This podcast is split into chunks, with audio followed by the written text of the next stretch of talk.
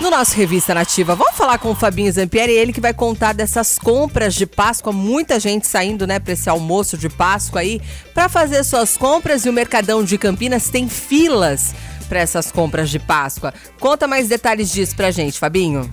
Pois é, Mi. Os gradis colocados pela prefeitura para evitar filas e aglomerações no mercado municipal de Campinas é. não foram suficientes para conter a movimentação intensa de clientes hoje, véspera de feriado de Sexta-feira Santa. Uhum. Então, é, de manhã teve aglomerações no local, com filas longas, principalmente nas peixarias, uhum. para compras de peixes para a Semana Santa.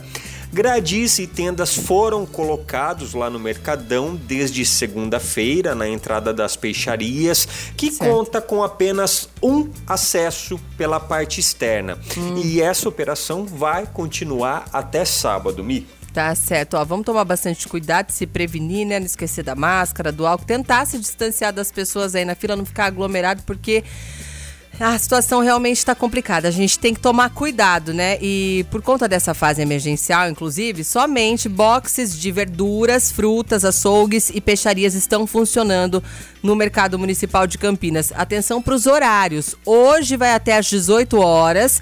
Sexta-feira, dia 2 de abril, amanhã, no caso feriado, vai das 7 da manhã até o meio-dia para quem ainda não conseguiu comprar.